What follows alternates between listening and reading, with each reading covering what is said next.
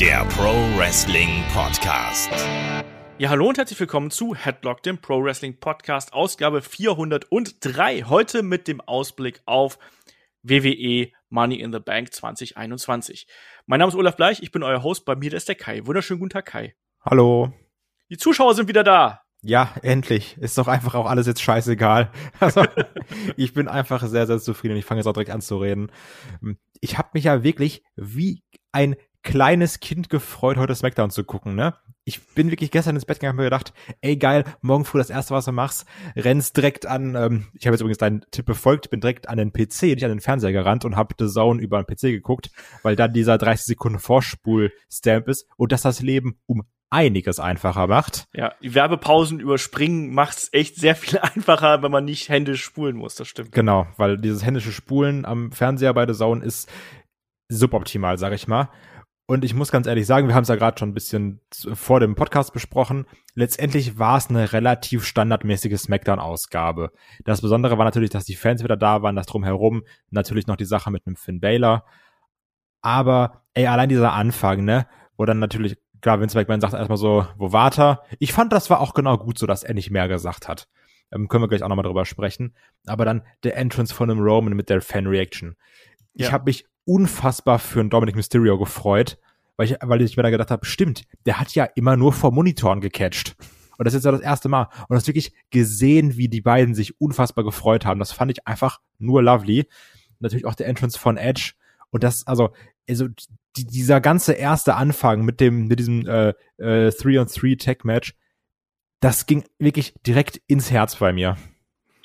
Kann ich total nachvollziehen. Ich fand es auch äh, echt schön, da die Reaktionen zu sehen. Und du hast auch den Wrestlern angesehen, dass denen das was bedeutet hat. Also egal ob jetzt Roman Reigns, der erstmal bejubelt worden ist und dann ausgebuht worden ist, äh, dem hast du es angesehen, dass der das genießt. Du hast bei Edge hast du gerade angesprochen, da hast du es gemerkt und bei allen anderen hast du es eben auch gesehen, dass die das äh, heiß ersehnt haben irgendwo, dass endlich wieder Publikumsreaktion geht.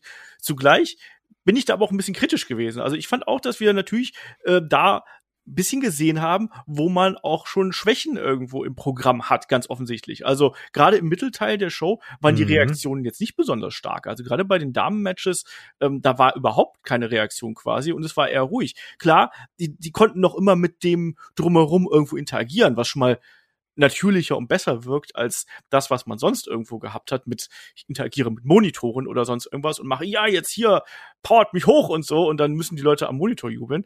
Ähm, aber das ist schon ein Problem gewesen und ich glaube, ich habe auch die ein oder andere äh, Fake Crowd Reaction ja. mal wieder gehört. Ne? Also auf der einen Seite ja, richtig geil und ich freue mich auch darauf, wie es jetzt weitergeht, weil wie du auch schon richtig gesagt hast, die Smackdown-Ausgabe, wir hatten einen richtig heißen Opener, wir hatten einen guten Main-Event. Dazwischen war viel dabei irgendwo, aber das war jetzt keine ähm, herausragende Show. Aber die Zuschauer haben es angehoben.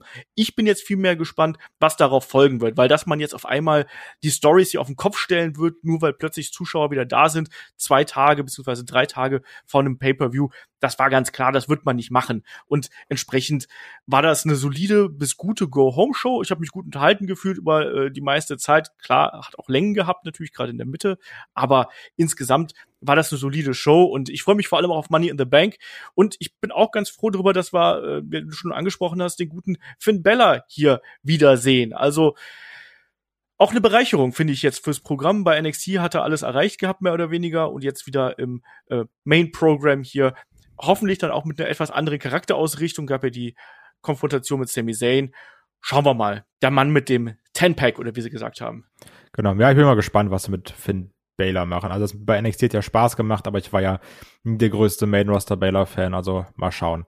Aber ich ja. glaube jetzt, wenn es irgendwie in Richtung geht, Sami Zayn kämpft gegen Finn Baylor beim SummerSlam, klar kannst du sagen so, äh, warum denn nur Midcard und unbedeutend? Kannst aber auch einfach sagen, ich glaube, die beiden können verdammt geiles Match abreißen.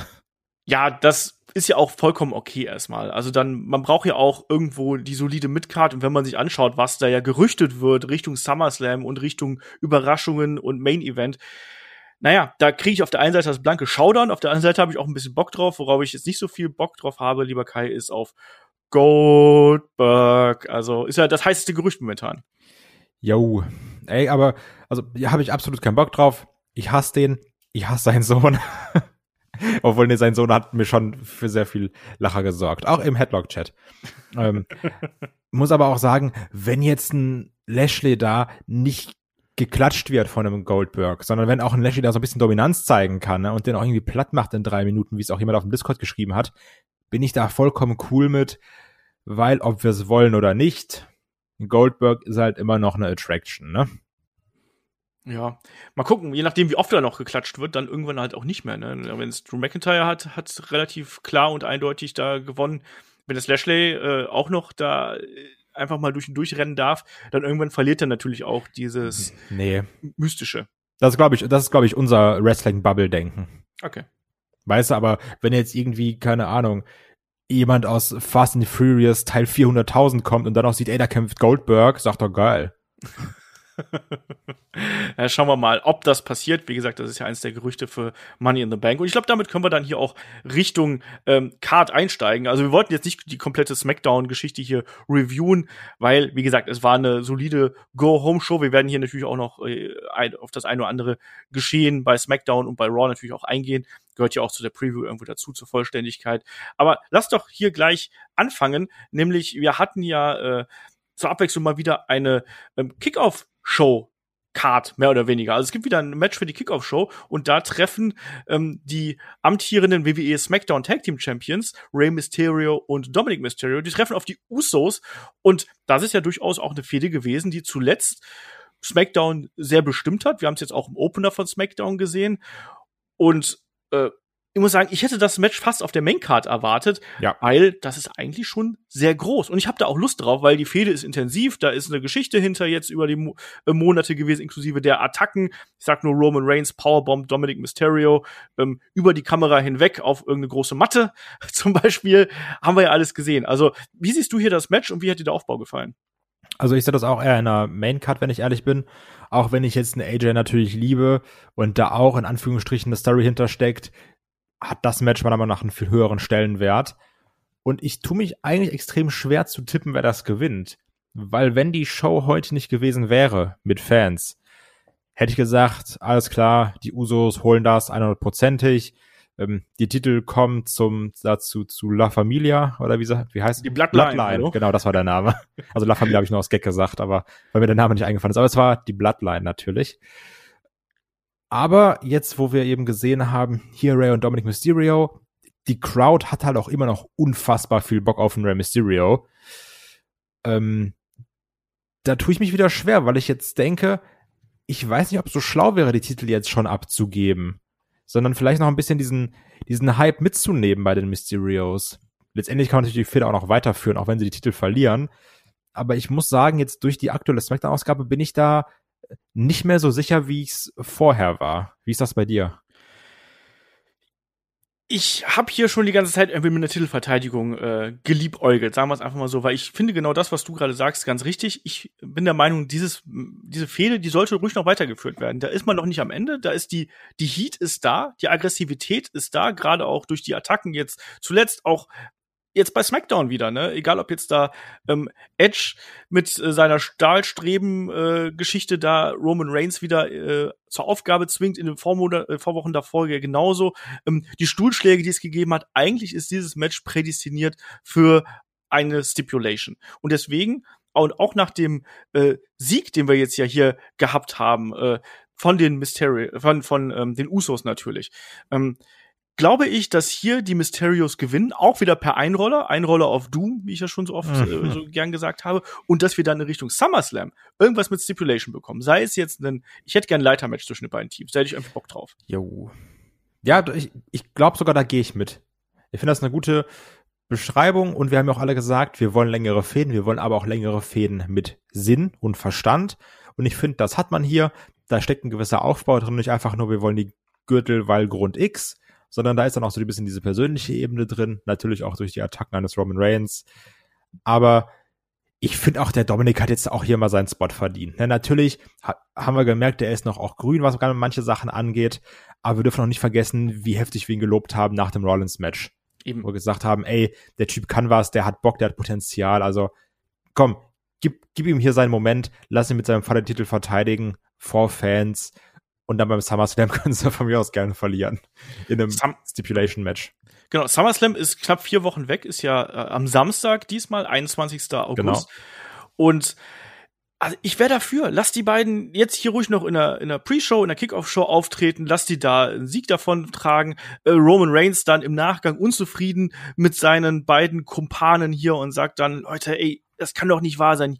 Es, ich stehe hier im Main-Event und ihr seid noch nicht mal auf der Main-Card und ihr verliert auch noch. Und daraus resultiert dann mehr Aggressivität bei den Ihr mal mehr Mühe. Genau, gebt euch mal mehr Mühe, strengt euch mal ein bisschen an hier. Ne, guckt mal, wie ich hier buckel. Und daraus resultiert dann eben, lass es ein Streetfight sein, lass es irgendwie ein Leitermatch sein, irgendwas. Und ich glaube, dass gerade in Dominic Mysterio auch in diesem ähm, Umfeld mit Gegenständen und so, da kann der auch noch mal aufblühen. Genauso Rey Mysterio genauso. Also da hätte ich Bock drauf und das würde ich gern sehen. Deswegen ist mein Pick hier für die Kickoff-Show, dass Ray und Dominic verteidigen und dann Richtung SummerSlam geht's weiter. Ja. Ja. Okay. Kurz und ich. knapp. Ähm, dann machen wir doch direkt das nächste äh, Title-Match hier auf der Card. Ich nehme nicht das Tag Team Title-Match, sondern wir bewegen uns in Richtung Main Card und wir haben dann natürlich auch das Match um die WWE Raw Women's Championship zwischen Rhea Ripley und Charlotte Flair. Auch das ein Rematch mehr oder weniger. Die Fehde der beiden zieht sich jetzt ja auch schon einige Zeit hin, um es mal ganz vorsichtig auszudrücken. Ähm, und hat sich jetzt auch zuletzt weiter hingezogen. Wir haben äh, angesprochen die ganze äh, Storyline jetzt mit der mit dem, mit dem Medical Update, was wir gesehen haben nach der, nach der Attacke von Rhea auf Charlotte, die beiden, die mit Krücken hier agiert haben und den großen Krückenschwertkampf ausgefochten haben. Und ja, Kai, wie stehst du jetzt zu der Fehde? Mein Problem ist, dass ich bei keiner der Frauen jegliche, also irgendwie Emotionen in irgendeine Richtung hier äh, verteilen möchte, weil ich finde, dass das eine der miesesten äh, Damen-Championship-Fäden ist, die wir seit langem gesehen haben. Gerade auch gemessen an den Beteiligten hier. Wie siehst du das? Ich fand es erstmal witzig, dass du wieder in diese Babysprache abgerutscht bist und WWE gesagt hast. Den, das wollte ich mir nicht nehmen lassen, das nochmal herauszustellen. Aber ich unterschreibe es. Also ich finde diese Fehde ganz schrecklich. Und ich weiß auch ehrlich gesagt nicht, wer da auf diese grandiose Idee gekommen ist, immer die Damen-Hauptfehde des Raw-Titles um die Frauen zu stricken, die den, die die äh, Tag-Team-Titel halten. Weil so, auf einmal, das war auch mit Asuka schon so oder sowas, auf einmal kämpfen sie dann alle gegen Shayna Baszler und Nia Jax oder jetzt in diesem Fall wird dann ganz oft gegen Natalia und, und, und Tamina oder sowas gekämpft, äh, bis dann Eingriffe kommen. Also ich finde das alles schrecklich, da ist irgendwie kein, kein Feuer drin in dieser Fehde ich habe auch das Problem, ich, also ich bin hier für gar keinen, ja. weil, also Ria wird ja schon eher als Heal dargestellt oder sowas, ist aber auch, wir haben es angesprochen, die hat ja diese natürliche Coolness, die geht mir jetzt aber nur noch heftig auf den Sack, weil sie auch so, weiß ich nicht, also ich finde, die, die nimmt dann so teilweise in der Art Promos zu halten, so alte Steven-Promo-Charakterzüge an oder sowas. Und also bewusste Wortwahl. Immer so dieses Fake-Lachen oder so. Also ich finde das alles ganz, ganz schrecklich. Das macht keinen Spaß, sich das anzugucken. Ich kann das nicht anders sagen. Ich finde das alles scheiße. Ja. Größtes Problem hier, dass man es geschafft hat, Rhea Ripley ins Main Roster zu befördern, zu Raw zu befördern, der den Titel zu geben und es aber auch dann gleichzeitig geschafft hat, einen der heißesten Stars, den man gehabt hat, eines der heißesten Eisen, wirklich extrem schnell abkühlen zu lassen. Und wo du keiner, ich, ich verstehe deren Charakter nicht so wirklich. Ich weiß nicht, wo nee. man darauf hinaus möchte. Und genauso bei Charlotte Flair. Klar, sie wollte irgendwo äh, diesen Ruf ihres Vaters ablegen. Sie ist jetzt da für sich. Äh, vollkommen cool, passt, passt ja für mich. Aber die beiden sind, äh, die haben eigentlich beide den gleichen Charakter irgendwie über, über weite Strecken. Ähm, nur, dass eben Charlotte schon so ihre Titelsammlung irgendwo hat. Ich tue mich da sehr schwer mit, was, was diesen Kampf angeht und was die Charakterausrichtung angeht. Und äh, hoffe eigentlich auf eine Titelverteidigung von Rhea Ripley, aber dadurch, dass der Title Run bis jetzt so katastrophal ist, und das kann man ja gar nicht anders ausdrücken. Also ich finde, das ist ein absolut schrecklicher ähm, Title Run, den wir bis hierhin gesehen haben, wo sie äh, überhaupt nicht dominant gewirkt hat, überhaupt gar nicht das ausgestrahlt hat, was sie irgendwie ähm, darstellen sollte. Stört mich, also wir erinnern uns auch an die ganze Geschichte mit Nikki Cross dazwischen noch, weißt du? Also. Stimmt, ja, ja, mit dem Beat the Clock und sowas. Ja, genau, hatten wir auch noch auf, auf dem Hinweg dazu. Also ganz furchtbar. Ich sag jetzt, Charlotte Flair gewinnt den Titel. Weißt du, was das Krasse ist? Mir ist es wirklich egal, wer es macht von beiden, ne? Also, weil ich kann mir auch vorstellen, jetzt gewinnt Charlotte, SummerSlam holt sich dann Rhea das Ding irgendwie zurück, weil, keine Ahnung, ist dann irgendwie ein krasser Moment, Charlotte bei SummerSlam zu besiegen oder sowas, ne? Aber es ist wirklich komplett Laterne, was hier passiert. Ich sag jetzt, boah. Ja, also, sind wir mal ehrlich, es ist ganz egal, was passiert, die Fehde geht weiter. Oder? Ja, ich, ich befürchte es. Außer, außer es passiert irgendwas äh, Unerwartetes und Becky Lynch kommt zurück ja. und die mischt sich dann hier irgendwie ein, um das Ganze aufzulockern. Ach, weiß ich, ohne Spaß, ich kann mir sogar vorstellen, dass Charlotte gewinnt, aber nicht mal den Titel bekommt, weißt du, durch DQ oder Ripley lässt sich auszählen, weil das geht ja auch so ein bisschen in der Fehde darum, ah, guck mal, ich bin hier die Schlaue, ich habe die Ringschleue und sowas alles, ne? Das war ja auch so ein bisschen Teil der Story. Deswegen sage ich auch, dass Charlotte gewinnt. Aber nicht mal so, dass, dass sie den Titel zwingend mitnimmt. Okay, also DQ, Count DQ, Out. Count Out. Irgendwie Spontane so. Unlust. ja, ich weiß nicht. Also wir wollen den beiden da jetzt auch gar nicht zu nahe treten. Wrestlerisch sind die beiden ja top, aber irgendwo die Fehde, die sie bis jetzt gehabt haben, ist wirklich nicht gut aufgebaut. Und äh, ich bin da auch neugierig drauf, wie die Zuschauer reagieren werden, weil ich glaube, uns beiden geht's da nicht allein so, dass man nicht genau weiß, äh, wer ist jetzt hier gut, wer ist böse, wen soll ich überhaupt zujubeln. Ähm, mal gucken, wie das äh, wirklich dann auch bei Money in the Bank sein wird. Ähm, kommen wir zum nächsten Match. Wir haben, du hast gerade eben schon angesprochen, noch den Kampf um die äh, WWE Raw Tag Team Championship zwischen ähm, den amtierenden Champions AJ Styles und Omus und natürlich den Herausforderern, den Viking Raiders, Eric und Ivar, die haben sich ja per Battle Royal hier den Title Shot gesichert und du hast gesagt, so die Fehde der beiden Teams, die köchelt so ein bisschen vor sich hin, auch da immer mal wieder Eingriffe bei Raw gesehen, zum Beispiel ähm, AJ Styles im Ring gewesen ist, Omus draußen und dann tauchen plötzlich die Viking Raiders auf und lenken alle ab. Ähm, ich sag mal jetzt nicht gerade die hitzigste Fehde, die wir haben, aber immerhin so etwas wie eine Tag Team Fehde. Ähm, was erwartest du dir hier von dem Match und was erwartest du dir speziell von Omis? Der hat ja letztens zum ersten Mal im Ring gestanden und da gehen die Meinungen ja sehr weit auseinander. Also zum ersten Mal allein im Ring gestanden. Natürlich in Tag Team Matches war er schon aktiv, aber im Singles Match war er noch nicht allein aktiv. Ja, also ich erwarte mir eigentlich hier ein relativ standardmäßiges Match, wenn ich ehrlich bin. Also ich glaube, AJ ist ähnlich auch wie bei den Singles Matches, wenn man ehrlich ist, dazu da, um dann hier eher die äh, Moves und Aktionen einzustecken natürlich auch ein paar eigene coole Spots zu zeigen. Das kann er ja sowieso.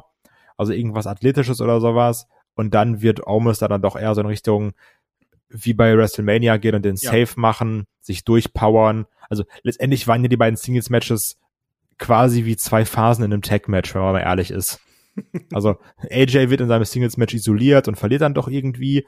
Und Omus powert sich halt durch und holt den Sieg. Und ich glaube auch, dass es hier ähnlich sein wird. Also ich habe da sogar irgendwie Spaß dran, weil ich muss sagen, auch wenn sie bei mir immer komplett unterm Radar laufen, die Viking Raiders machen eigentlich ja auch Bock im Ring. Die haben ja, coole klar. Aktionen, die haben geile Tag-Team-Manöver, ähm, die sind natürlich auch äh, agil und sowas, was man ja, also gut, heutzutage Standard fast geworden bei Big Man, aber trotzdem ist es irgendwie immer krass dann zu sehen, wenn dann auf einmal einer Rad schlägt und ich mir denke, könnte ich jetzt glaube ich nicht so. Das mag ich dann schon. Glaube aber trotzdem, das wird hier relativ standardmäßig. Also AJ isoliert, dann kommt Ormus raus, kloppt ein bisschen kaputt, vielleicht wird zwei, dreimal getaggt und dann holt Ormus auch den Sieg. Ja. Das war übrigens auch eine der Bonusfragen, die wir jetzt hier bei unserem Tippspiel haben. Also, weil natürlich, mhm. bevor wir das hier unter den Tisch fallen lassen, mit Money in the Bank geht natürlich unser WWE-Tippspiel auf Kicktip weiter. Kicktip.de slash Headlock-Runde. Da könnt ihr noch gern dran teilnehmen. Und ja, das war eine der Bonusfragen. Wie oft wechseln denn AJ Styles und Omos? Und also ich für meinen Teil habe, glaube ich, drei bis fünfmal ange angegeben. Wie hm? oft äh, wechseln die Sieger? Ja, damit habe ich auch schon meinen Sieger vorweggenommen, ja. quasi. Also ich rechne damit, dass AJ Styles und Omis äh, das Ding hier gewinnen. Und ich glaube auch, dass es genauso läuft, wie du gerade gesagt hast. Also AJ Styles, der wird hier die Arbeit übernehmen für sein Team. Der wird ähm, Großteil der, äh, der In-Ring-Zeit irgendwo bestreiten. Und das ist auch clever. Also Omis ist limitiert mit den Ausmaßen, die er hat. Das muss man müssen wir nicht großartig irgendwo betonen. Der ist A noch sehr grün im Ring. Ähm, und da muss man auch sagen, weil jetzt auch dieser Vergleich immer wieder kommt mit Braun Strowman zum Beispiel. Ja, aber Braun Strowman war am Anfang auch nicht gut. Der hat auch äh, Jahre gebraucht, bis er wieder ähm, wirklich dann A in der Form gewesen ist und auch B wirklich in der Lage gewesen ist, äh, agile und große Matches zu bestreiten. Und ähm, Omus ist seit 2019 erst quasi dabei. Also der ist absoluter Rookie eigentlich noch fast, ne, mit ähm, ganz, ganz wenigen Matches und er ist jetzt hier auch schon sehr früh ins äh, kalte Wasser geworfen worden. Deswegen, den muss man auch ein bisschen schützen, ähm, damit diese Attraktion, die, die ist ja, der hat ja Look irgendwo, der ist ja was Besonderes. Ähm, entsprechend muss man den schützen und aus dem Match raushalten. Der, wie du richtig gesagt hast, der, der soll reinkommen, soll das Hot Tag machen und dann soll er die Viking Raiders durch die Gegend werfen, ähm, soll die von mir aus auch beide gleichzeitig auseinandernehmen und dann hier den Sieg für äh, sein Team einfahren. Vielleicht auch wieder irgendwie mit äh, dem Phenomenal Vorarm von den, seinen Schultern oder sonst irgendwelche Geschichten. Aber ich glaube, man darf mit Omus noch nicht so hart ins Gericht gehen, weil, wie gesagt, der ist noch sehr grün und es wird die größte Aufgabe für WWE sein, dass man ihn hier auch wirklich, ja, protected, wie man so schön sagt. Wie siehst du das? Ja, ich sehe es ähnlich. Also letztendlich, ich brauche da jetzt auch keinen überragenden Big Man an der Seite von AJ oder sowas. Ne? Also das, was er macht, also letztendlich ist es jetzt ja die erweiterte Bodyguard-Rolle und ich finde, die spielt er einfach sehr gut. So, das, was er macht, ist unterhaltsam. Ich war dann, natürlich war das wrestlerisch alles nicht besonders oder so, aber auch bei zum Beispiel Mania, die Rolle, die er gespielt hat, hat er sehr gut gespielt. Er war halt dieses Monster, natürlich dann auch gut verkauft vom New Day, die dann auch eine gewisse Angst oder Respekt hatten, nenn's wie du willst. Ich finde, das ist passend. Also, der brüllt dann rum, der macht dann Big Boot, dann zeigt er irgendwie so seine zwei, drei Power Moves, rennt dich mal in eine Ringecke um mit seinen 8,30 Meter und, also, das ist vollkommen okay. Der muss da jetzt kein Shootingstar springen. Klar, könnte irgendwie so bisschen wrestlerisch besser werden oder sowas, aber der stand jetzt auch noch nicht so mega oft im Ring, ne? Das wollte ich gerade ansprechen. Also, wenn man bei Cage Match reinschaut, hat der Typ zwölf Matches in seiner gesamten Karriere. und trägt einen Titel bei WWE und äh, ist jemand, über den man spricht. Ähm, das gelingt nicht vielen, sagen wir es mal so. Und der ist auch noch relativ jung. Das äh, vergisst man vielleicht auch. Weißt du, wie alt er ist? Man weiß das doch gar nicht genau oder so. Was ist denn nicht irgendwie erst, weiß ich nicht, Anfang 20? Ja, also laut Cage Match ist es ist er 27. Ah, okay. Weil ich also. irgendwie ich, ich hatte mal, glaube ich, bei Wikipedia geguckt, da stand irgendwas so zwischen also da, da waren so drei Jahre genannt, weil, weil, weil da irgendwie nicht genau klar war, wann er geboren wurde oder so. Okay. Äh, also inzwischen hat das geklärt, aber bei Wikipedia steht hier auch 27. Ah, okay. Aber sei, sei es drum. Ähm, trotzdem, das darf man nicht vergessen. Der ist noch, der ist noch lange nicht so weit eigentlich, dass der hier stehen dürfte. Und ähm, dafür, dass der noch so grün ist, macht er eigentlich einen sehr, sehr guten Job, gerade auch was so ähm, die Interaktion mit AJ Styles und das ganze drumherum angeht. Also ähm, WWE muss ihn da schützen. Ich glaube, das wird genauso wie du richtig gesagt hast, wie bei WrestleMania. Ähm, solides Match, wahrscheinlich mehr, aber dann eben auch nicht. Und ähm, ich glaube auch nicht, dass es so mega lang dauert. Lass es mal acht bis zehn Minuten dauern und danach die Titelverteidigung. Ich glaube, damit können wir leben. Ähm, Dein Pick auch? Titelverteidigung, AJ ja, Omis? Natürlich. AJ holt alles heim. ja, damit haben wir jetzt schon äh, drei Matches hier äh, im Sack, wenn ich mir jetzt nicht komplett verzählt habe. Mhm. Ähm, und, und einige haben wir aber natürlich noch auf der Karte und vor allem jetzt kommen auch die äh, großen Matches. Wir haben noch die zwei äh, Kämpfe um die großen Titel und natürlich auch die beiden Leiter-Matches, die Money in the Bank Ladder-Matches. Und da fangen wir doch gleich mit dem Money in the Bank Ladder-Match der Damen an. Da haben wir ja äh, auch wieder acht Teilnehmerinnen.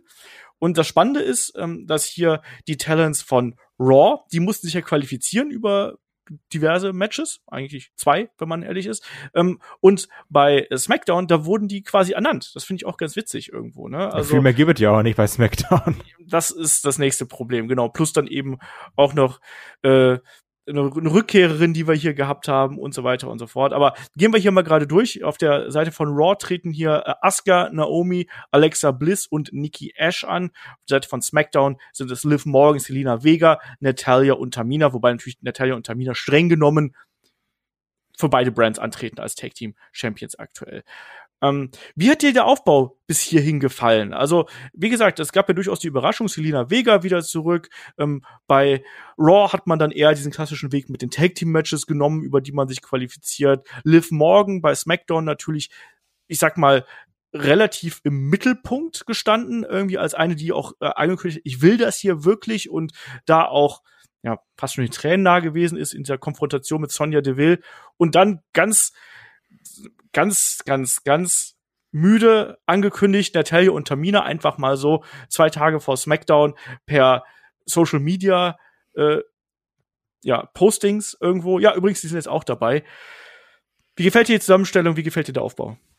Also jetzt gerade mit den letzten beiden Teilnehmern gefällt mir die Zusammenstellung schlecht, weil wir haben ja auch alle so ein bisschen spekuliert, oh, wer ist es? Kommt eine Sascha Banks rein? Keine Ahnung, natürlich.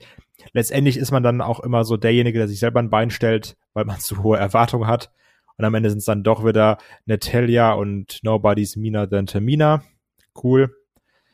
Ähm, ich muss aber sagen, ich tue mich ja auch super schwer zu tippen, wer das Ding gewinnt.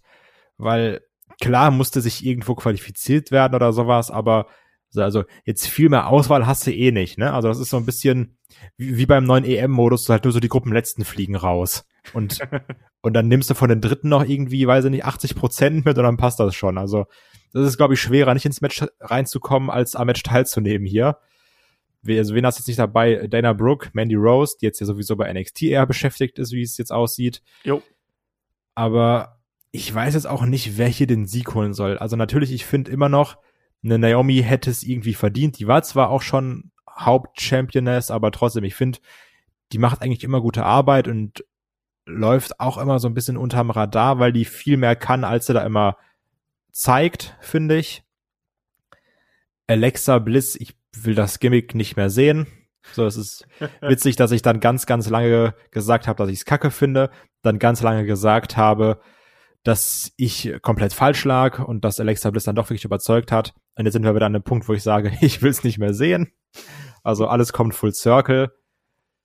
Nikki Cross wäre ganz lovely, so weil ich es ihr gönnen würde, aber sind wir mal ehrlich, die wird es jetzt nicht holen.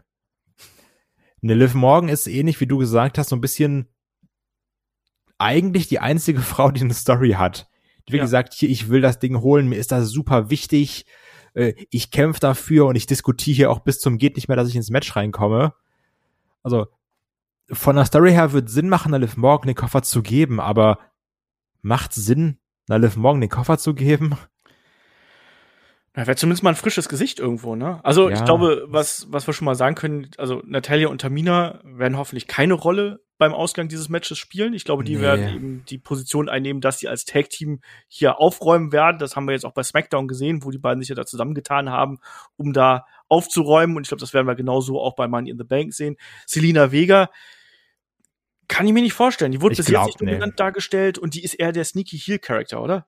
Ja, und ich glaube, also, keine Ahnung. Also, es wäre doch irgendwie komisch, wenn man sagt, ja, wir schmeißen die erst raus oder sowas und dann schmeißen wir nur ihren Mann raus und dann holen wir sie irgendwie wieder zurück und dann so auf einmal kriegt sie Money in the Bank Koffer. Ja. Also auch so Backstage Politics mäßig sehe ich das nicht. Genau. Man muss natürlich auch sagen, was wir jetzt noch nicht erwähnt hatten, dass auch das Match ja hier ein bisschen durcheinandergewirbelt worden ist durch die Verletzung von Bailey, die sich ja das Kreuzband gerissen hat und die ja eigentlich für den Pay-per-View gegen Bianca Belair geplant gewesen ist. Dann kam die Verletzung, dann hat man Carmella gegen Bianca jetzt gestern bei äh, SmackDown gebracht. Dadurch war hier ein Spot frei. Dadurch ist äh, der ist nochmal reingerutscht, dadurch ist Liv Morgan reingerutscht. Und ich glaube, das war alles ein bisschen anders geplant. Und äh, wie du schon gesagt hast, es sind nicht mehr so viele Frauen da. Und letztlich hat man jetzt ja mit Tegan Knox und Shotzi Blackheart zwei Frauen nach geholt, ähm, die aber noch nicht angekommen sind, die du noch nicht in so eine Position hier reinstecken kannst. Äh, jetzt zweimal bedeutungslose Siege ohne Aufbau davon getragen haben. Äh, entsprechend ist das, das jetzt was, was quasi übrig geblieben ist. Also ich habe so zwei, sagen wir drei Favoriten. Also Liv Morgan ist, habe ich, habe ich auch gepickt irgendwo, weil ich glaube, dass die so die Favoritin ist. Zumindest wird sie ja so ein bisschen so tituliert. Ähm, ich glaube aber auch, dass ähm, aus WWE-Sicht und wenn man sich anschaut, wer bei Raw zuletzt im Fokus gestanden ist bei den Damen, neben Rhea und Charlotte, war das Alexa Bliss ganz stark. Und Nikki Ash natürlich. Ähm, und deswegen Alexa, also wenn man, wenn ich so eine, so eine Reihenfolge machen würde, wäre es bei mir Liv Morgan, dann Alexa und dann Nikki. Das sind so die, die drei Favoritinnen für mich, die es äh, machen können. Schon ein bisschen bitter, dass Asuka gar keine Rolle mehr so spielt, oder? Ja, besonders weil sie letztes Jahr ja noch gewonnen hat, ne? Ja. Also. Na gut, Und der andere Ja. Mr. Money in the Bank von letztem Jahr ist gar nicht auf der Card. das war. Der sieht jetzt auch ganz anders aus und verkloppt Cesaro. Für Genau. die, für die Academy. Ähm, Ach, alles für den Dackel, alles für den Club. ähm, ja, also ich glaube auch jetzt gerade, wo du es erzählt hast oder wo du es gesagt hast, Alexa Bliss ist, glaube ich, auch nicht so unwahrscheinlich. Auch einfach, glaube ich, aus der Tatsache, dass man dann sagen kann, okay, wir müssen sie jetzt nicht jedes Mal mit irgendwie Reginald und Shayna Baszler und Schieß mich tot rumrennen lassen, sondern der Koffer ist dann ja deine Story, ne? Und dann kann sie da irgendwie, weiß ich nicht, mit, mit äh, Lilly über den Koffer reden und sowas und dann noch ein bisschen Mindgames machen. Macht auch Sinn, dass man sowas macht. Ich finde, die kann da den Koffer verhexen und jedes Mal, wenn dann jemand an den Koffer ran will, dann beißt der oder so, weißt du? Kennst du dieses, ach, wie heißt das, Siebenstein oder sowas? Ja, ist, ja, ja, ja. gibt's da nicht auch Koffer, der so redet? ja, mit dem Raben, ja.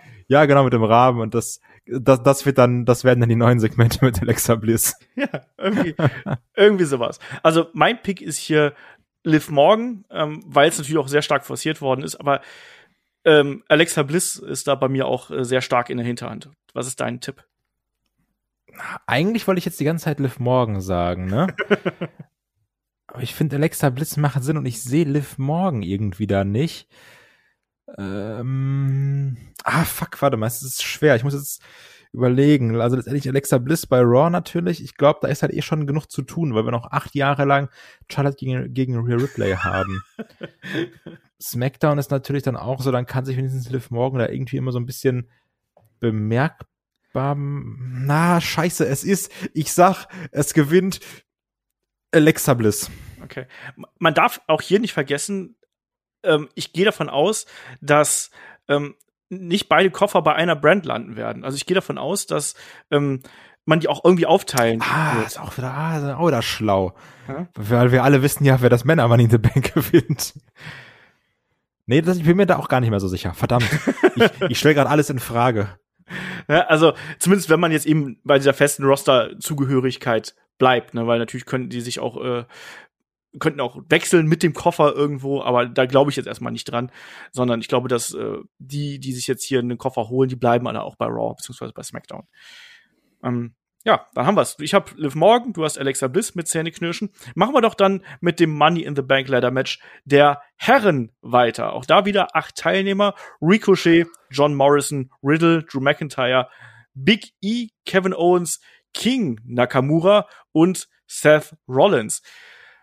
Auch hier ähm, jede Menge Scharmützel, nenne ich es einfach mal, Qualifikationsmatches im äh, Verlauf der ganzen Geschichte. Bei Raw natürlich sehr starker Fokus auf Riddle und natürlich auch die Geschichte, ähm, wie sich Drew McIntyre dann doch noch hier einen Spot erkämpft hat, ehe er dann auch noch mit Jinder Mahal und dessen Motorradgang aneinander geraten ist. Ähm, bei SmackDown auf der anderen Seite natürlich King Nakamura ähm, in den vergangenen äh, Wochen im Streit mit äh, Baron Corbin um die Krone. Der arme Baron Corbin ist jetzt auch noch gestunt worden von Kevin Owens bei SmackDown. Ist total pleite, hat eine Fundme-Seite aufgerichtet. Also ganz, ganz schlimm. Ähm, Seth Rollins eigentlich ja im Streit mit äh, Cesaro gewesen, aber dann auch immer wieder in Richtung äh, Edge geschossen und Big E ebenfalls immer noch in einer äh, prominenten Rolle, aber wie ich finde, zuletzt nicht mehr ganz so stark dargestellt, also im Sinne von nicht mehr ganz so omnipräsent, wie er das eine ganze Zeit lang gewesen ist. Ähm, und vor allem tausendmal gegen Apollo Crews. Das darf man auch hier nicht vergessen.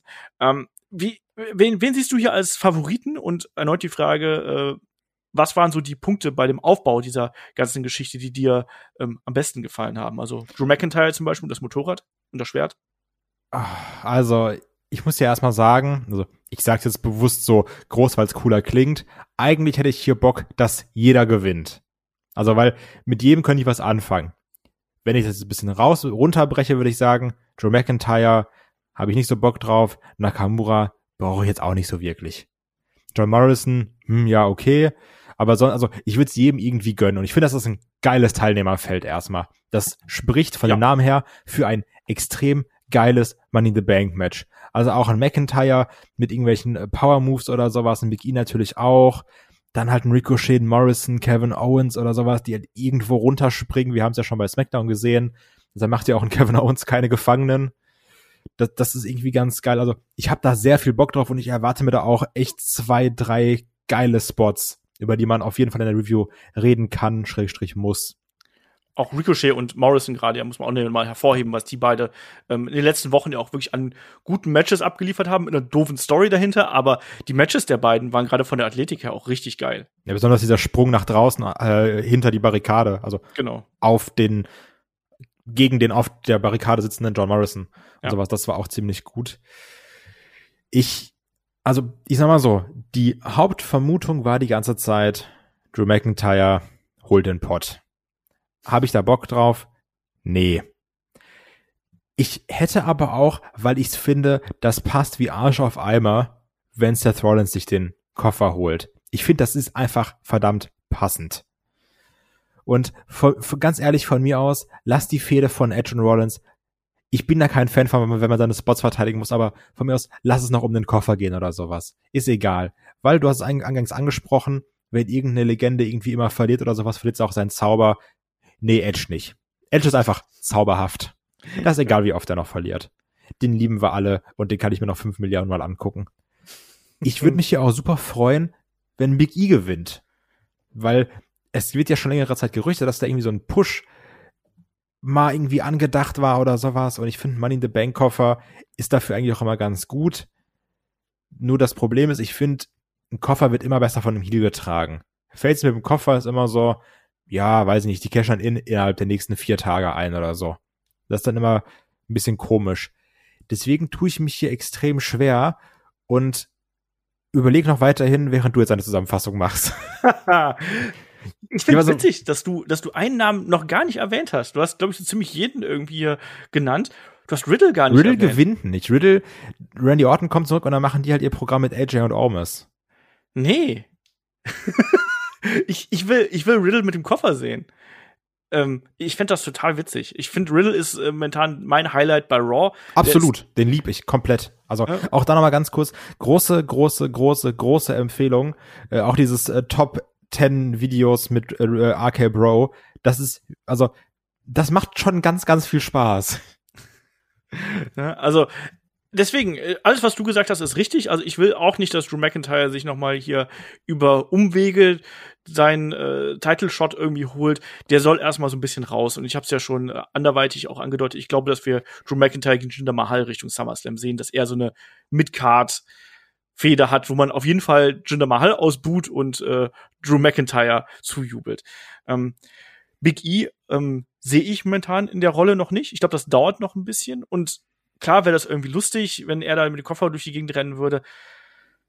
Aber sehe ich ihn irgendwo nicht. Kevin Owens, finde ich, die, die, Rolle passt nicht zu ihm. Ähm, der ist, der ist der Jäger, der ist der, der sich äh, den Gegnern über die Leistung entgegenstellt, der, der, der Preiskämpfer, der, der wirklich sich den Face-to-Face -face irgendwie da entgegenstellt, ähm, glaube ich nicht. King Nakamura er hat erstmal jetzt seine Krone, damit soll er glücklich sein. Seth Rollins ist für mich äh, der, der zweite heiße Kandidat und Ricochet und John Morrison sind meiner Meinung nach im Match, damit sie geile Aktionen zeigen können. Klar. So, ähm, deswegen, also für mich bleiben hier Rollins und Riddle drin. So, und ich glaube, dass man, dass Seth Rollins gegen Edge, diese Fehde ist ja, die ist ja quasi in Stein gemeißelt, die ist ja schon da irgendwo, die köchelt nur noch äh, so ein bisschen, die wird gerade aufgewärmt. Ähm, ich glaube, dass das Ding weder einen Koffer noch einen Titel braucht. So. Mhm. Ähm, Wäre es natürlich cool, wenn jetzt zum Beispiel im Main Event Edge sich den Titel von Roman holt und Rollins kommt raus, casht ein und holt sich von Edge den Titel. Alter, dann würdest du mich aber hier rumhüpfen sehen, weil es ein geiler Moment wäre. Und ich hoffe, dass die Rampe, die wir dann bei äh, Money in the Bank sehen. Mega langes. genau, einfach in Fort Worth. Dass der dann auch wieder so eine Dreiviertelstunde einfach diese Rampe entlang rennen muss, damit das geht. Ähm, wäre ein geiler Moment. Ähm, und wenn das passiert, dann äh, bitte äh, Geld an die entsprechende PayPal-Adresse überweisen. Nein, aber ihr wisst, wie ich es meine. Ähm, trotzdem. Corbin fund me. genau, Olf fund me. Bitte. das Kind wird immer größer. Ich habe schon fast keine Haare mehr auf dem Kopf. Ähm, nein.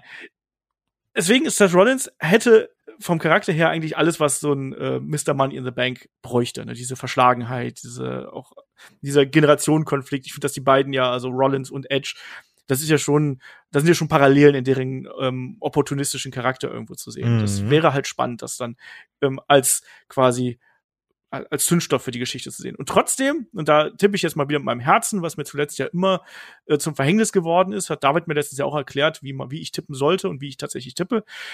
Ähm, ich tippe trotzdem auf Riddle, weil ich da Bock drauf habe, weil ich sehen möchte, wie Randy Orton, wenn er dann irgendwann, ich werfe einen Kuss in den Himmel, ähm, wenn er dann wieder da ist, wie er dann darauf reagieren wird, wenn Riddle plötzlich hier den Koffer hat. Weiß man eigentlich, wo der ist? Nö. Ah, das ist ja super. also ich habe noch nichts gelesen. Ich, ich nämlich auch nicht, aber hätte ja sein können, dass du. Nee.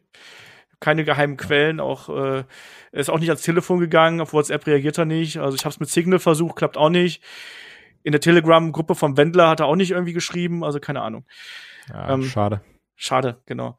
Äh, nee, aber, aber Riddle fände ich halt cool. Ähm, ich, wer weiß, was der aus dem Koffer baut, was der dann damit macht, was der da an seinem, an seinem Scooter irgendwie verbaut. Ich fände das witzig und ich finde auch, dass Riddle ähm, hier eine, eine, eine Chance irgendwo verdient hätte, mal diesen Weg zu gehen. Er soll nicht aber, sofort eincashen gegen Bobby Lashley, aber in Zukunft. Ja. Okay, weil das, da wollte ich nämlich gerade fragen. Macht's Riddle dann so, wie er es auch versprochen hat in seiner Promo mit Ricochet gesagt, dann überrasche ich Randy und Cash für die Tech-Title ein? Oder sagst du, nee, er geht for the big one? Weil das also Randy hat ja gesagt, Riddle soll sich nicht so, äh, ne, soll ja seinen Weg gehen irgendwo. Also von daher hoffe ich, dass, dass Randy ihn dann bekehren würde und dass daraus eben auch so ein Streitpotenzial zwischen den beiden wieder da ist. Ja, und dann sagt er mir, hey, weißt du, Randy, es wäre auch total cool, wir beide mit den großen Bells und dem Koffer und überhaupt und ich mach das für uns und sowas. Hm. Ich weiß nicht. Deswegen, also mein, mein, mein Herz geht in Richtung Riddle und deswegen ist es auch mein Pick, weil ich es einfach sehr unterhaltsam fände zu sehen, wie Riddle, Randy Orton ähm, und Konsorten daraus was machen würden. So. Punkt um. Dein Pick bleibt das Rollins. Ich habe dich nicht überzeugt. ich überlege gerade immer noch, ob ich Drew McIntyre sage. weil ich halt das halt immer noch für unfassbar wahrscheinlich, dass Drew McIntyre sich das, sich den Dingens holt. Weil es ist halt ähnlich, die Rollins Edge-Fehde braucht keinen Koffer. Aber Drew McIntyre kann auch einfach mit Jinder Mahal fäden und währenddessen Schwert und Koffer spazieren tragen. Alter, das so ein bisschen. Wie, was soll der noch alles mit sich rumschleppen? Ja, der kann ja dann so wie, weißt du, wie so ein, äh, wie, wie immer in so in so äh, Cartoons so so Obdachlose, die so laufen, weißt du, mit so einem Stock und so ein Ding ist rumgebunden, macht das halt mit dem Schwert und trägt dann damit den Koffer hinten rum. Ach so, so du meinst, ja, ich weiß, was du meinst. Das ist. ähm Ich habe gedacht, der kommt mit so einem Einkaufswagen. Hätte auch Potenzial. nee. Ich tippe hier einfach. Ich, ich mache nämlich den schlauen Tipp. Ich mache so, wie ich es immer bei Schalke gemacht habe. Und zwar, ich tippe auf das, was ich nicht will, was passiert. Weil wenn es passiert, sage ich, oh scheiße, aber immerhin habe ich richtig getippt. Und wenn es nicht passiert, sage ich, oh, ich habe zwar keine Punkte bekommen, aber dafür ist das, was ich nicht wollte, auch nicht eingetreten. Deswegen tippe ich auf Drew McIntyre. Oh Mann, das ist, also da habe ich gar keine Lust drauf. Nee, ich, ich auch nicht. aber gespannt drauf, wie ähm, die Crowd auf Drew McIntyre reagieren wird, weil ich muss sagen, mir geht er inzwischen extrem auf den Sack. Ja, ich muss aber auch sagen, mir persönlich geht auch Bianca Belair sehr auf den Sack und die Crowd hatte sehr viel Bock auf Bianca Belair.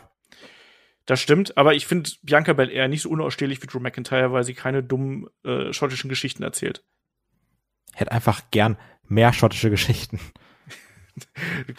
Drew McIntyre, das Hörbuch. so, gibt's dann jetzt einen an jedem Autobahnrasthof zu kaufen? genau.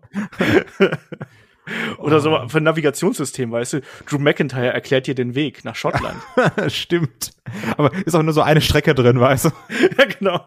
Immer nur zu Loch Ness. Immer, so. ja. Immer von hier nach Loch Ness. Ja. Genau das. Und dann dazwischen sehr persönliche äh, Anekdoten irgendwie aus dem Leben seiner Familie und äh, seiner, ja. seiner Vorfahren. Und seiner überragenden Freundschaft mit Seamus oder Jinder Mahal. Genau. Und ja. wie man sein Schwert halt sauber hält, vernünftig. und wie er es geschafft hat, dann tatsächlich ein Replikaschwert irgendwie mitzunehmen. Genau. Wie es ist mit dem, das wird ja auch jetzt ganz schwierig, ne? Also das, das darf man noch nicht unterschätzen, wenn der WWE wieder on Tour geht. Ich sag mal, Reisen mit so einem Schwert ist auch bedeutend schwieriger. Du kriegst das mal durch einen Security-Check. ähm, Fun Fact, es gab mal, ich glaube, es war zu einem, ich weiß nicht mehr, ob es zum Battlefield oder Call of Duty gewesen ist, aber es gab eine Schaumstoffgranate als Goodie. Nicht ähm, so schlau. Nee, das war, hat auch am, am Flughafen äh, sind sehr viele, sehr viele Kollegen äh, rausgewunken worden damals. Ich war, ich war nicht da, ich kenne das, ich kenne nur die Geschichte, aber da gab es halt dann eben so eine Schaumstoffgranate. Und natürlich, wenn die dann sein Handgepäck durchleuchten und da ist eine Granate drin, hm, Oh Gott. nicht ganz so klug. Direkt evakuiert, du wirst direkt von acht Männern getackelt. genau.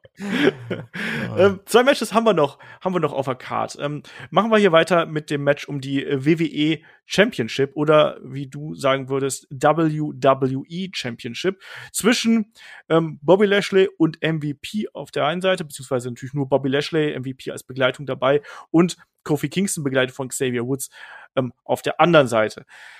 Ja, Kofi Mania soll sich wiederholen. Wird das hier passieren, ja oder nein? Das werden wir dann natürlich sehen. Bobby Lashley hat ja auch eine kleine ja, Achterbahnfahrt hier durchmacht in den letzten äh, Wochen. Sehr oft verloren, zuletzt gegen Xavier Woods, Streitereien mit MVP. Hat jetzt die Schnauze voll von diesen ganzen Shampoos, Shampoos-Gedönse und von äh, Frauen und dem ganzen Partyleben, was MVP ihn hier äh, hat angedeihen lassen. Stattdessen will er jetzt einfach nur zerstören. Und ja, Kofi Kingston will hier seinen äh, neuen großen Moment haben. Kai, wie hat dir die Fehde bis zu dem Punkt hier gefallen? Und man hat ja tatsächlich was aus der Geschichte gemacht, äh, dass Kofi dann äh, durchaus mal hier Bobby Lashley besiegen konnte. Wie siehst du das? Können wir erstmal kurz festhalten, dass ich so in etwa recht hatte? Weil wir haben noch darüber gesprochen, wo du meintest, oh, hier der Lashley, der ist gar nicht mehr so der Zerstörer oder sowas, ist irgendwie weich geworden oder sowas. Und als hätte er es gehört, äh, weil ich ja meinte, ja, warte mal ab, so, es muss, muss prinzipiell nur eine Sache passieren oder sowas, dann ist er auch wieder sauer. Und ähm, Sauer. dann sauer, dann ist er nämlich wieder im Modus. Und da hat er nämlich Bock und es, es ist genauso gekommen. Also ich bin einfach sehr schlau, was dafür spricht, dass alle meine Tipps heute richtig sind. Ähm, ich find's passend, also weil wir, ich war da ja einer Meinung mit dir, dieses Party-Lashley-Ding, so ja, okay, aber jetzt will ich auch mal wieder einem der Leute auf die Schnauze haut. So, weil er sieht ja dann nicht aus Spaß so bedrohlich aus. So, und das, das hilft ja auch nicht, wenn er immer eine Champagner, das ist ja auch nicht gut für die Ernährung und sowas alles, weil ist ja auch schwierig. Deswegen hat sich dann Lashley gedacht, nee, hier so, ich, ich, ich werd von einem Xavier Woods gepinnt oder sowas, das ist doch alles Kappes. So, also, ich muss sagen, ich bin nicht mal so ein Fan davon, dass er jetzt den Pinfall einstecken musste oder so, aber es hat natürlich jetzt dazu geführt, dass er dann so ein bisschen diesen Reality-Check bekommen hat und sich denkt, warte mal, das geht hier nicht so weiter mit dem Feiern und sowas. Ich muss wieder Leuten auf die Schnauze hauen. Deswegen finde ich es ganz gut. Und auch dafür, dass es hier, sind wir mal ehrlich, nur eine Übergangsfehde ist, macht die eigentlich schon Spaß. Also so ein Kofi sehe ich einfach super gerne. Ein Woods, finde ich, ist der perfekte Hype-Man für so Sachen. Den kannst du auch noch in die Matches reinschmeißen. So ein bisschen dieses, dieses Kriseln zwischen MVP und Lashley, obwohl er eigentlich MVP immer versucht hat, die Krise so ein bisschen zwischen Kofi und Woods herauf zu beschwören, ist dann genau das Gegenteil eingetreten, sondern es gab dann eher die Krise zwischen Lashley und MVP.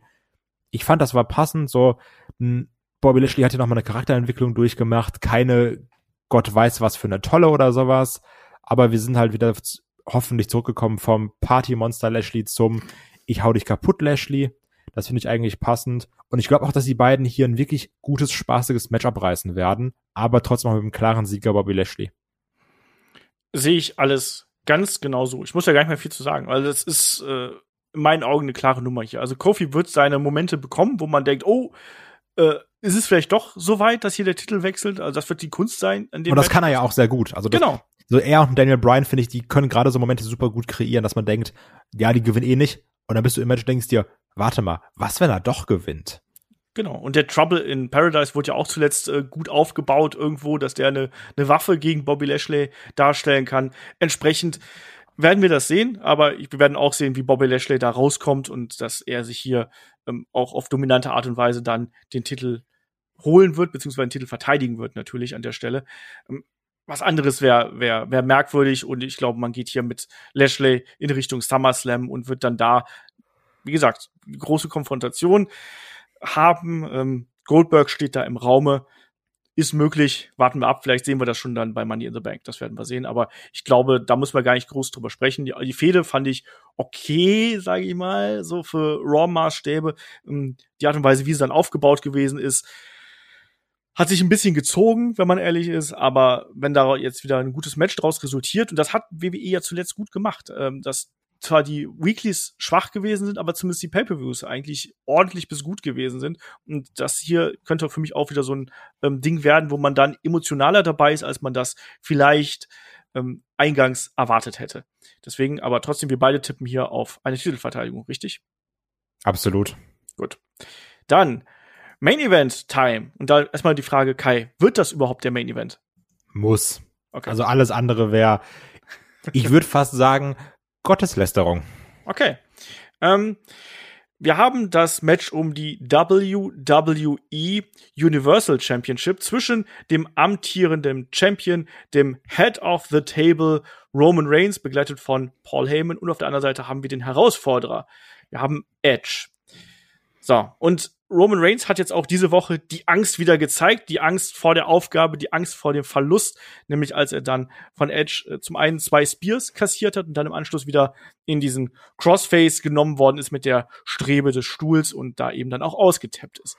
Was ja eigentlich keine legale Aktion ist, das heißt. Wollte ich, wollte ich gerade fragen, also jetzt auch sich so viel darauf aufzubauen, diesen, diese Aktion zu bringen, die dann höchstwahrscheinlich verboten ist, weil es ein Foreign Object ist weiß ich nicht, ob das taktisch so klug ist. Müsste man nochmal drüber reden. Ja, die Frage ist, das wird ja irgendwie zum Einsatz kommen. Also ich würde mal vermuten, es wird irgendwann der Punkt kommen, wo es einen Ref-Bump gibt, dann geht's ein bisschen durcheinander und diese Geschichte kommt hier zum Einsatz. Und dann kann Roman Reigns von mir aus austappen und abklopfen, aber es wird eben nichts bringen, weil es ist kein Referee da. Und dann soll es dann nach dem Pinfall gehen, vielleicht nach dem Spear und Roman Reigns kickt aus. Ich glaube, das wird hier schon eine Rolle spielen, muss es ja. eigentlich, weil es ein zentraler Bestandteil ja gewesen ist und Edge ähm, alle Mitglieder der Bloodline ja quasi hier ähm, durch hat, was äh, diese Aktion angeht. Muss sein. Trotzdem glaube ich irgendwie nicht an den Titelgewinn von Edge. Also auf gar keinen Fall. also okay. Nee, also das, das, das wird super gut aufgebaut. Ich habe da auch sehr viel Spaß mit. Ich freue mich auch an Edge zu sehen. Ich liebe ja diese Verbissenheit von dem aber es wird dir genauso kommen. Ähm, der Rev passt nicht auf, weiß ich nicht, ist vielleicht gerade irgendwie auf Toilette oder so. Ähm, Edge nimmt dann hier diese Aktion mit, mit, mit, mit der Stuhlstrebe. Ein Roman tappt dann vielleicht sogar und sagt, oh, der Roman hat getappt, aber es hatte leider keiner gesehen, weil der Rev sich gerade an die Schuhe gebunden hat oder sowas. Und dann kommt eben noch ein ganz krasser Nearfall. Wir denken so, oh, jetzt hat er aber. Und dann Superman Punch, Spear, Spear, Spear, Spear, Ende. Also Auch alle Spears waren von Roman in diesem Szenario. Auch vielleicht Eingriffe möglich hier von äh, den, den Usos. Usos. Ja. Genau. Also ich erwarte mir hier aber trotzdem sehr viel Spaß und auch ein Match, wo die Crowd geisteskrank mitgeht. Ähm, weil, also du hast ja auch gesehen, jetzt bei SmackDown, Roman und Edge, die können einfach Reaktion ziehen. Das sowieso. Ich habe da sehr viel Bock drauf. Ich freue mich einfach, das zu sehen. Aber es wird ja auch, wenn wir schon ganz Zeit bei den tollen Goldberg-Gerüchten sind, es wird ja auch gerade um die neuen Gegner von Roman Reigns unfassbar viel gerüchtet. Also sei es, dass es jetzt irgendwie die nächste Station dann John Cena ist zum Beispiel beim SummerSlam und sowas. Und ey, ich bin auch ganz ehrlich, das möchte ich auch einfach sehen. Also ich, ich will Roman gegen Cena. Also ich will diesen Roman gegen den ja wirklich momentan gar nicht mehr da sein niggen, um Existenten? Die, genau in der WWE nicht mehr existenten John Cena, ähm, die, die Legende, die, die, vielleicht sogar die Hülle seiner selbst. Also ich, ich möchte das sehen. Also das ist wirklich, natürlich, ja, so in einer Art geht's halt in, in diese Richtung äh, Rock Cena, wie es halt auch bei Mania war. Du weißt, was ich meine. Ja. Ähm, das ist auch ein Grund, weshalb ich hier keinen Titelwechsel irgendwo erwarte. Ich glaube, dass äh, zum einen Edge Richtung Seth Rollins geht und dass für Roman Reigns, dass da ein neuer Gegner äh, kommen wird. Jemand Neues, der jetzt nicht aktiv im, im Roster mit dabei ist. Und ich glaube auch, dass man ähm, das jetzt hier schon als großes Match nimmt, gerade auch, weil Edge diese krassen Publikumsreaktionen zieht. Aber ich glaube, dass Richtung SummerSlam einfach noch was viel Größeres daher muss. Und das wäre dann eben, von mir aus, lass es von mir aus auch ein Triple Threat werden oder sonst irgendwas, wenn man Edge da noch mit reinwerfen möchte. Kann ich auch ganz gut mit leben. Dann steht aber Seth Rollins ohne Gegner da und das wäre auch ein bisschen schade. Und die Fehde ist ja schon aufgebaut, ne? Ja, eben.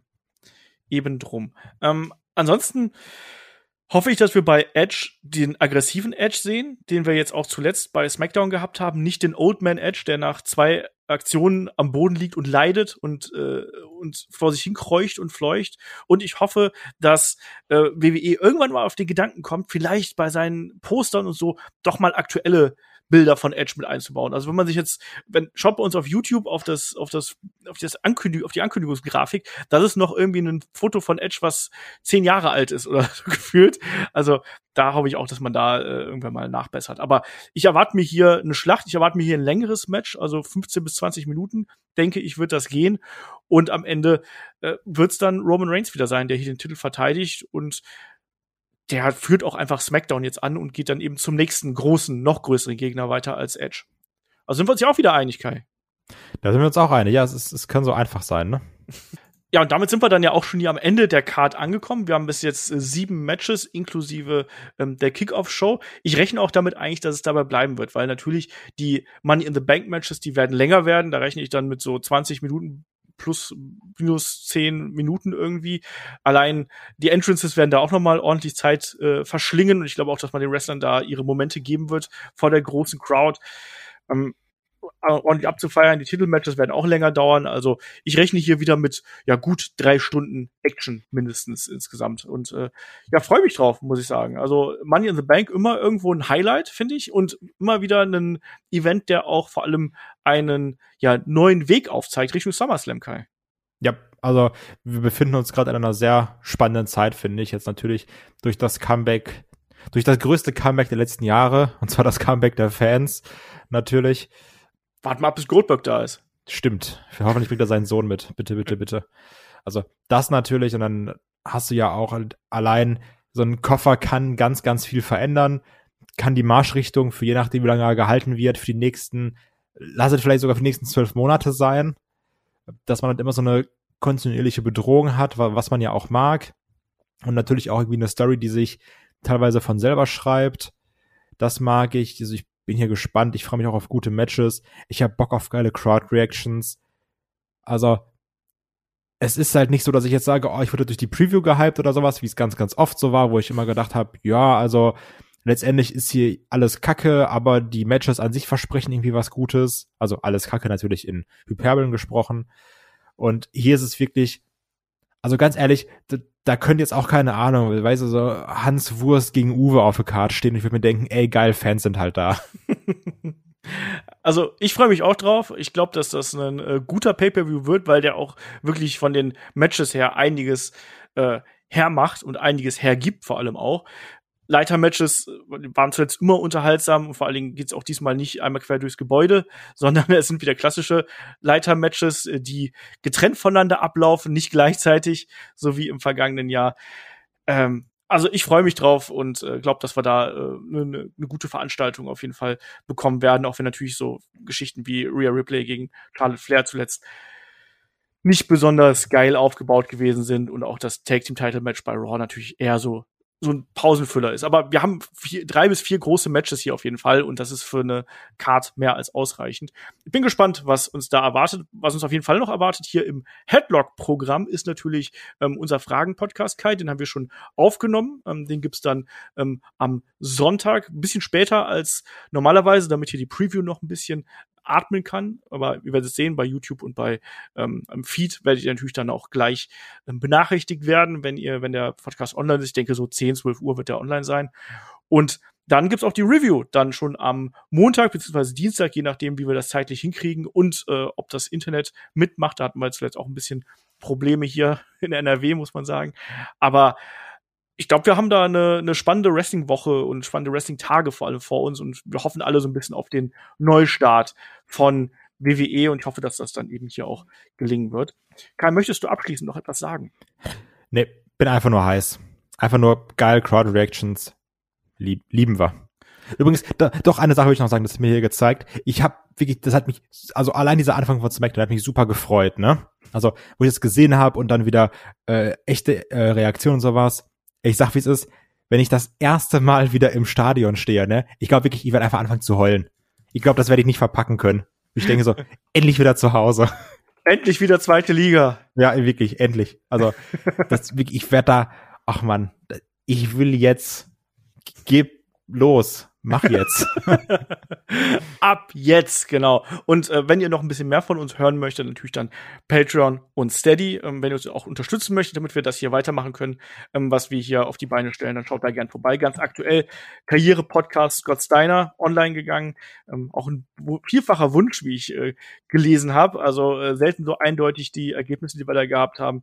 Ähm, zuletzt Watch Along und ähm, ich weiß nicht was alles. Breakout. Nächste Woche haben wir auch wieder das Magazin am Start. Also schaut da gern vorbei und äh, unterstützt uns da und unterstützt das Projekt ähm, schon ab 5 Euro seid ihr da dabei und habt vor allem Zugriff auf über 400 exklusive Podcasts und wirklich exklusive Podcasts, die nicht irgendwo ähm, for free und äh, sonst wie zu, äh, zu hören sind, sondern wirklich exklusiv. So, und schaut vor allem auch beim Tippspiel vorbei. kicktipp.de slash Headlock-Runde. Und jetzt ist genug gelabert. Ich sag äh, Dankeschön fürs Zuhören, Dankeschön fürs dabei sein und bis zum nächsten Mal hier bei Headlock, dem Pro Wrestling Podcast. Macht's gut. Tschüss. Nicht vergessen, Scott Steiner auch sehr bekannter und benannter Mathematiker.